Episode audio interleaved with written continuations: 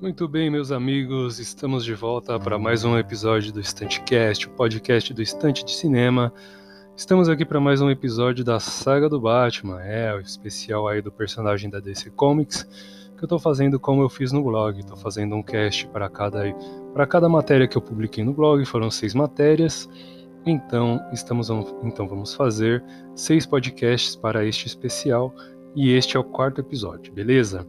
Então, quarto episódio, eu tô aqui para fazer um resuminho aqui da década de 80, cara. A, década, a parte 4 aí do, da matéria que eu fiz em questão é, abordou aí os anos 80 com as graphic novels, principalmente as graphic novels de Frank Miller e Alan Moore, beleza?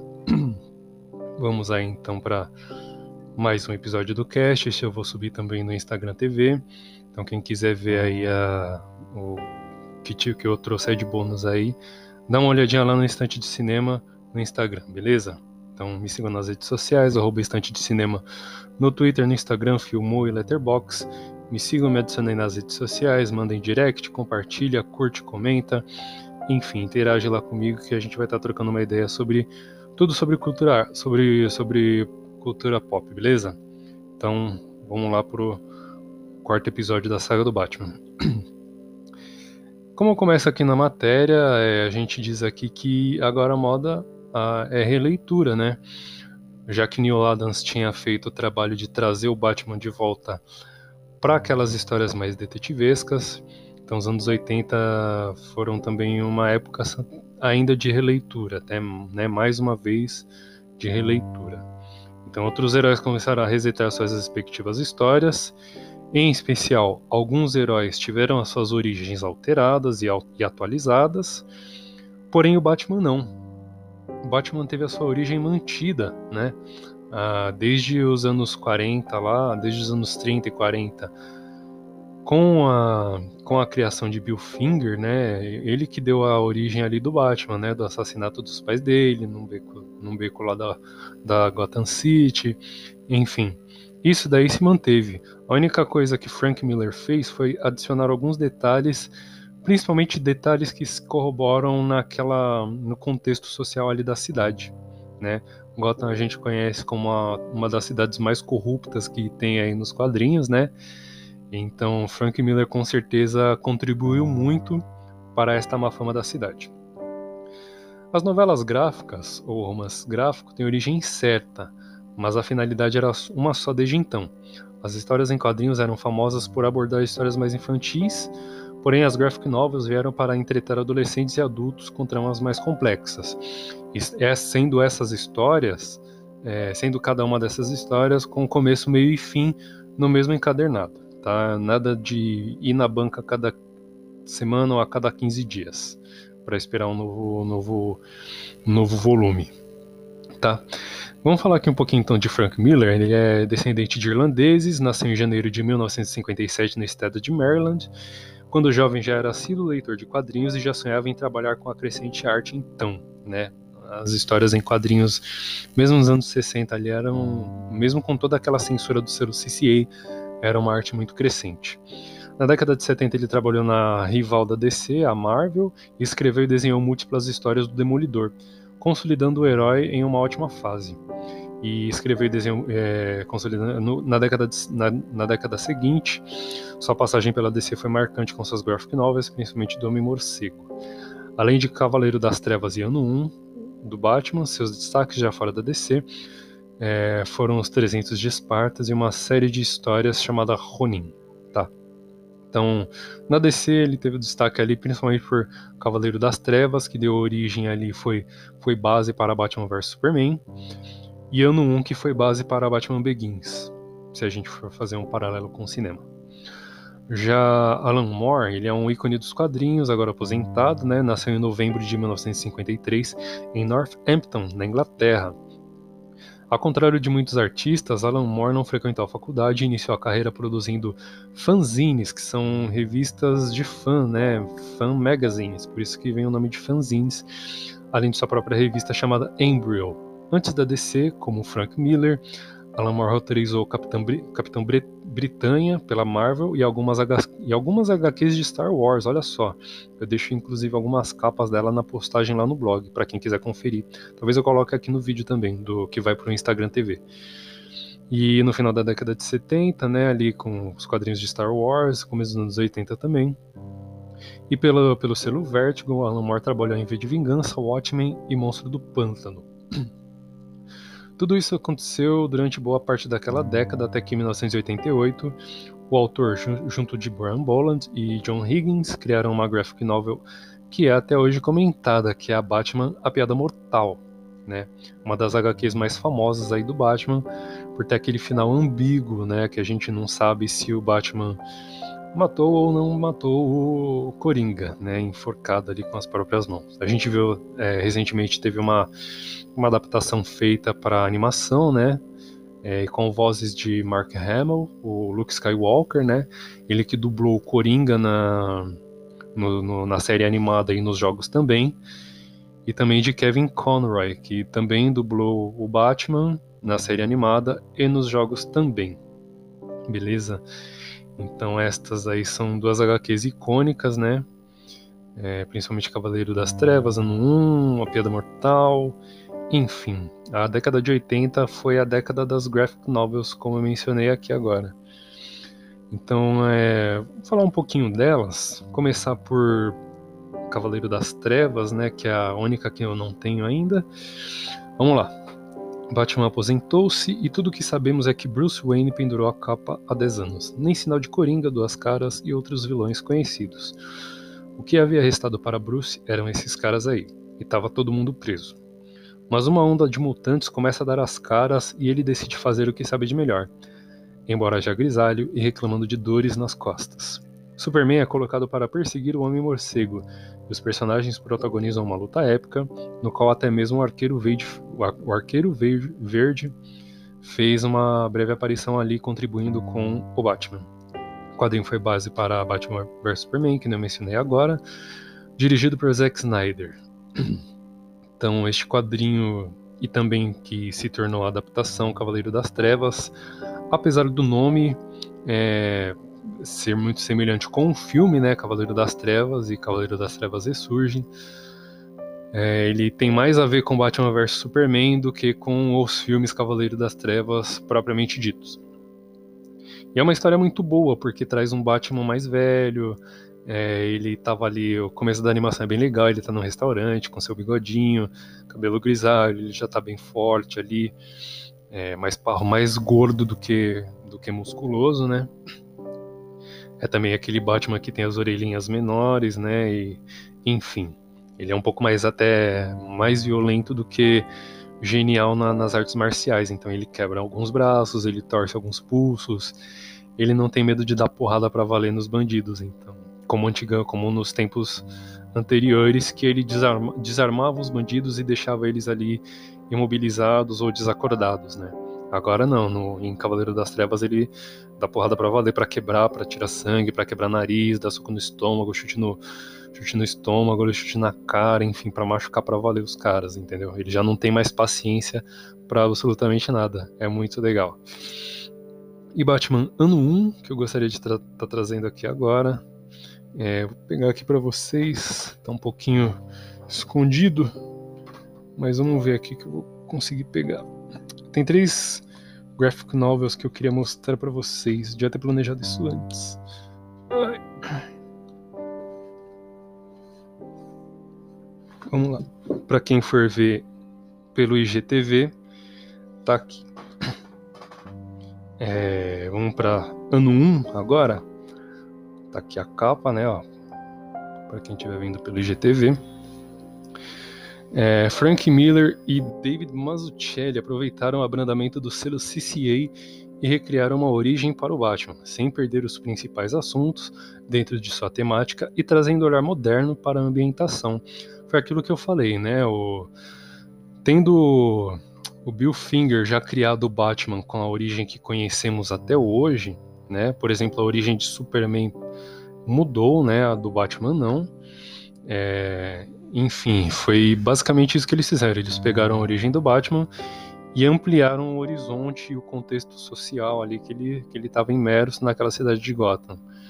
Basicamente foi isso daí, o, a origem do Batman, já que a década de 80, mesmo a década de 80 sendo uma década de reaproveitamento ali, reciclagem dos heróis, a reciclagem do Batman ela não foi tão profunda assim, ela foi mais incrementada no, no seu aspecto mesmo, né?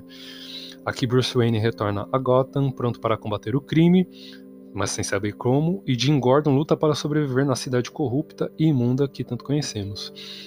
Os detalhes em Gotham são cadavéricos e frios, fazendo a cidade ser horrenda por natureza e aparentemente impossível de se libertar das amarras da corrupção.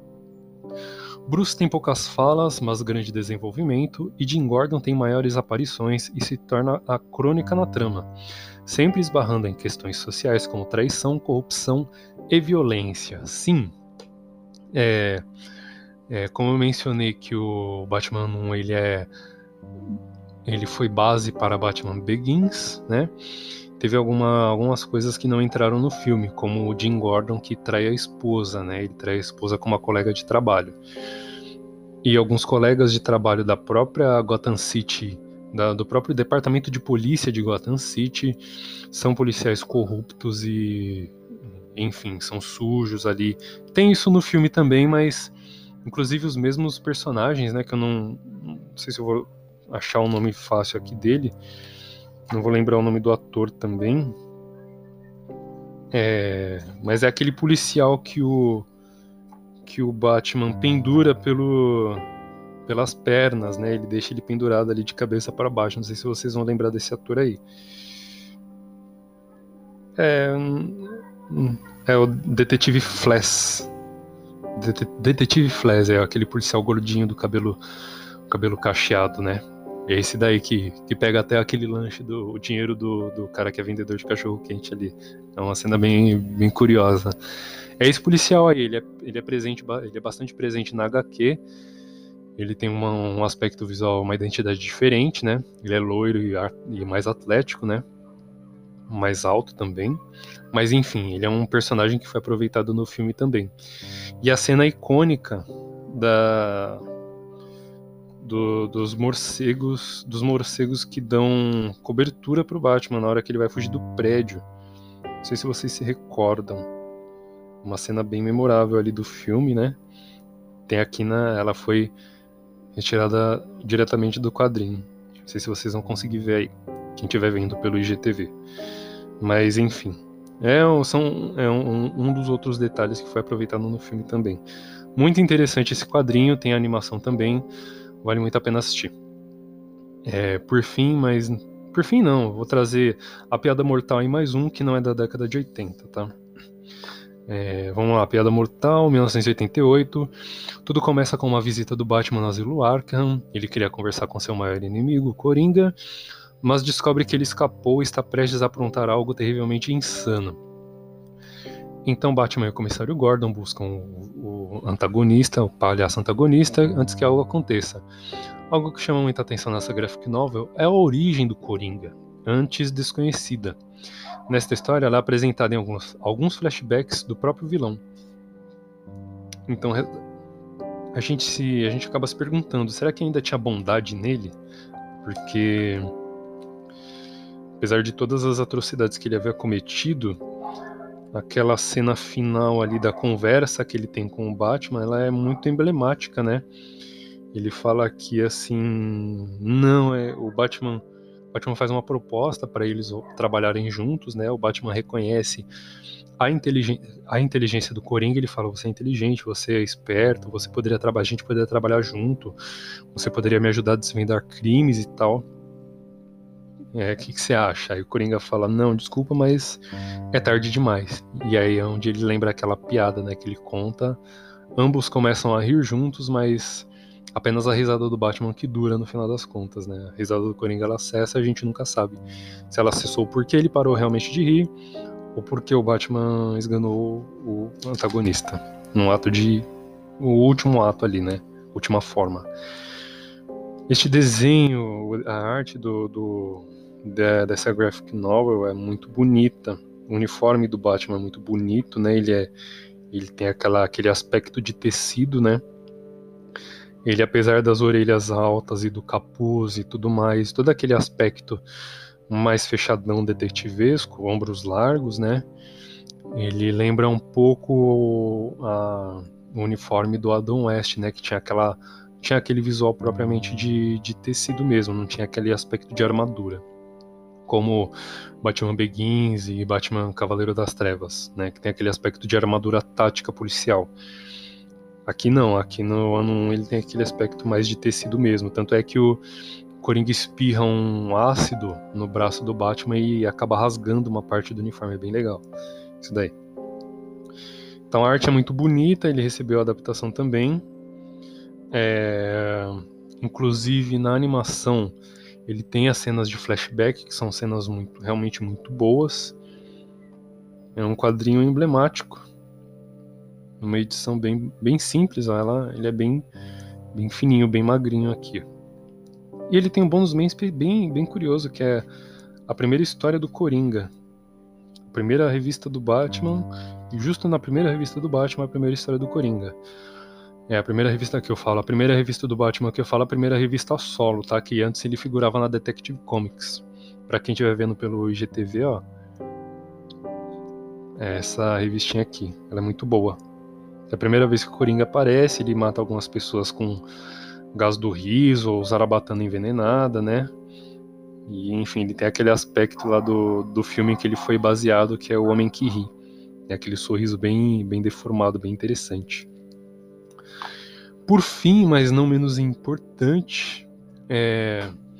vou trazer essa revistinha aqui, essa revistinha, essa graphic novel, que eu vou abordar ela também na, no último capítulo, que é que eu vou falar sobre The Batman, que é Batman ao longo do Dia das Bruxas.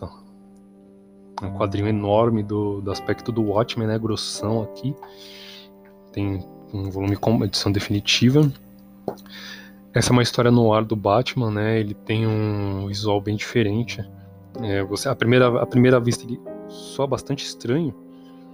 E lembra muito o que Frank Miller fez em Sin City, né? Aquele desenho meio cartunesco, meio caricato, né? O, principalmente naquela revista O Assassino Amarelo, ele tem o cara na coloração amarela, né? Todo aquele visual deformado, né? Com o nariz protuberante, as orelhas e tal. Ele tem uma arte bonita também, que nesta que eu estou mostrando aqui, nesta neste embate aqui do, do Batman com a Mulher Gata. Vou colocar na no, um desenho maior aí para vocês verem melhor. Ele tem uma arte bonita também, mas ele tem uma coisa meio caricata. É, meio bem. que dá, um, dá, uma, dá uma cara muito de Frank Miller, né? Algumas, alguns, alguns quadros preto e branco e com a coloração completamente seleta, que nem este quadrinho, onde um dos filhos do, do Carmine Falcone é assassinado, né? Ó. Ele tá na banheira, somente a coloração do sangue dele, o resto tá tudo preto e branco lembra muito Sin City neste aspecto de, principalmente desse aspecto detetivesco, né? É um quadrinho muito bom que ele vai dar origem ao The Batman de Matt Reeves com Robert Pattinson e toda aquela turma lá, né? Aquele, aquele, aquela verdadeira seleção internacional ali, dos melhores, do melhor diretor, dos melhores atores e atrizes e tal, roteiro também. Enfim, este, esta, esta história ela narra uma guerra da máfia entre, a, entre Carmine Falcone e Salvatore Maroni. São dois mafiosos ali que tentam tomar o controle da, de Gotham City. Tem os vilões, todos vários vilões presentes aqui na, na nessa história, né? Coringa, é, Era Venenosa, Solomon Grande, é, Mulher Gato, enfim, vários vilões aqui presentes nessa história além dos dois mafiosos tentando tomar o controle da cidade. E que nessa guerra da máfia vários assassinatos acontecem. E a polícia, é, Gotham, o departamento de polícia de Gotham City, pedindo ajuda para o Batman, eles tentam desvendar o mistério de quem, tá, quem, tá, quem anda assassinando toda, todos aqueles mafiosos, né? Se é uma retaliação, se é, se é coisa da guerra da máfia, se é em, com resposta, né, retaliação, ou se é alguém que está ali com algum interesse a mais que ninguém sabe, entendeu? É uma história que fica até que é muito interessante porque ela deixa o final em aberto para quem não teve a oportunidade de ler. Então eu recomendo bastante, apesar de ser um, um quadrinho aí pouco acessível, recomendo bastante para quem puder, quem puder ler, beleza?